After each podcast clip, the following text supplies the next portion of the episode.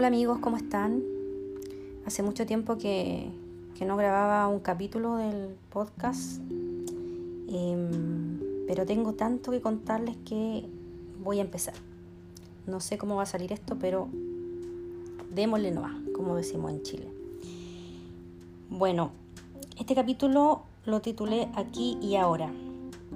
Y quiero partir esta como segunda temporada, se podría decir, del podcast, contándoles una experiencia increíble que tuve. Eh, tuve un Satori, no sé si ustedes han escuchado ese término, em, es como un término zen, es sinónimo de despertar, de iluminación en el budismo. Yo le llamo Satori porque fue una experiencia de despertar, pero a una parte de la realidad. Y puedo decir que desperté a la realidad del presente. Y fue muy, muy potente. Esto me pasó el 2021, sí, el año pasado. Y como tengo muy mala memoria, lo anoté.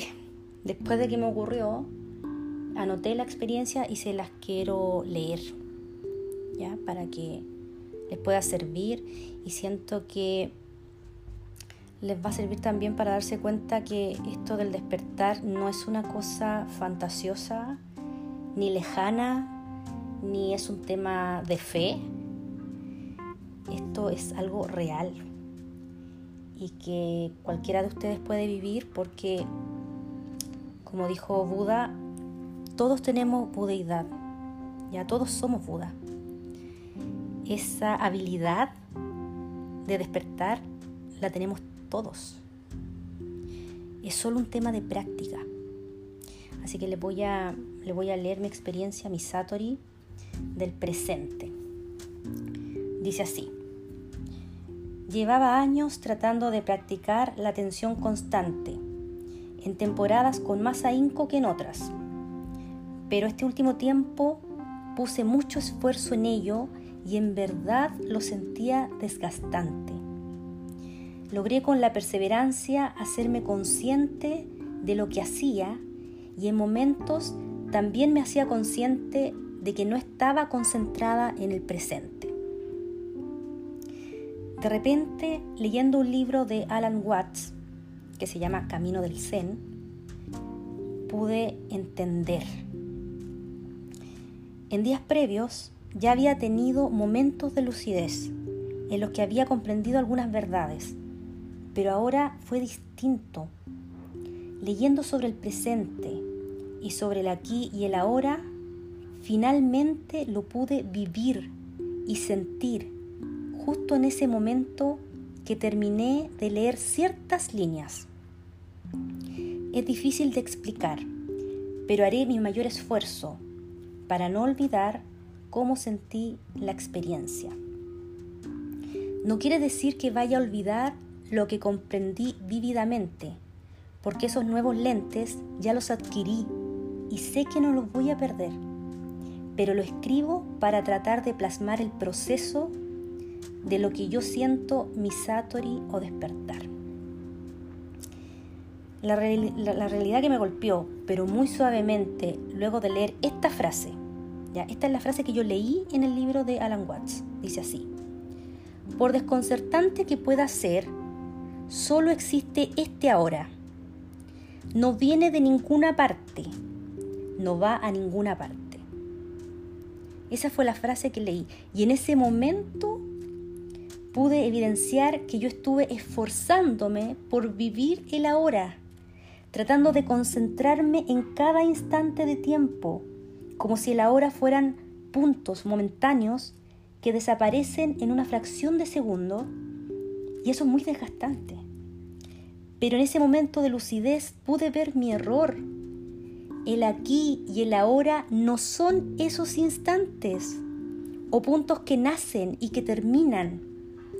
Y tal como dice Alan Watts, estos instantes de la hora no forman una línea y un instante no precede de otro, ni da origen al siguiente. Ya, esa es la ilusión. En ese momento de lucidez pude ver cómo el presente dejaron de ser esos puntos instantáneos y el pasado y el futuro dejaron de ser periodos largos de tiempo, ya que el presente se amplió ante mis ojos y pude ver y sentir con mucha paz que no había prisa para concentrarme en el presente y pillarlo antes de que se me fuera la hora, porque la hora es amplio y dura mucho. Y ahí sentí que estaba en el presente, pero no porque me concentraba en él, sino simplemente porque solté el futuro y el pasado. Ya no hay más una línea temporal de pasado, presente y futuro. Ahora solo veo el presente. En otras palabras, el aquí y el ahora es lo único que existe. Pero ahora no lo digo repitiendo como grabadora una frase cliché. Ahora lo digo porque hice que el presente se ampliara y se comiera al pasado y al futuro. Ahora puedo decir que la receta para mi Satori fue esfuerzo. Me esforcé en practicar una atención constante falsa, pero que me hizo ver lo que no era vivir el aquí y el ahora.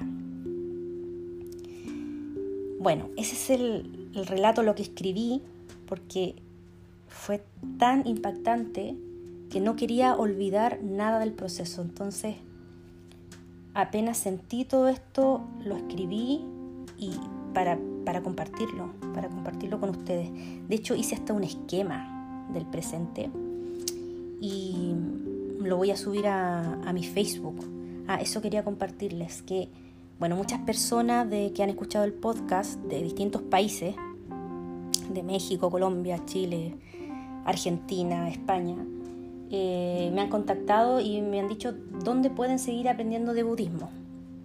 Así que hice un Facebook que se llama Shanti Schrader, ya que lo, pueden encontrar ahí en el nombre del podcast, eh, y creé un grupo que se llama Budismo Aplicado, que lo pueden buscar. Entonces la, idea ahí es también eh, subir material y pueden contactarme y escribirme por, por Messenger y todo eso. Y de hecho voy a subir ahí este relato del Satori. Lo voy a subir para que quede y voy a subir un esquema que también hice.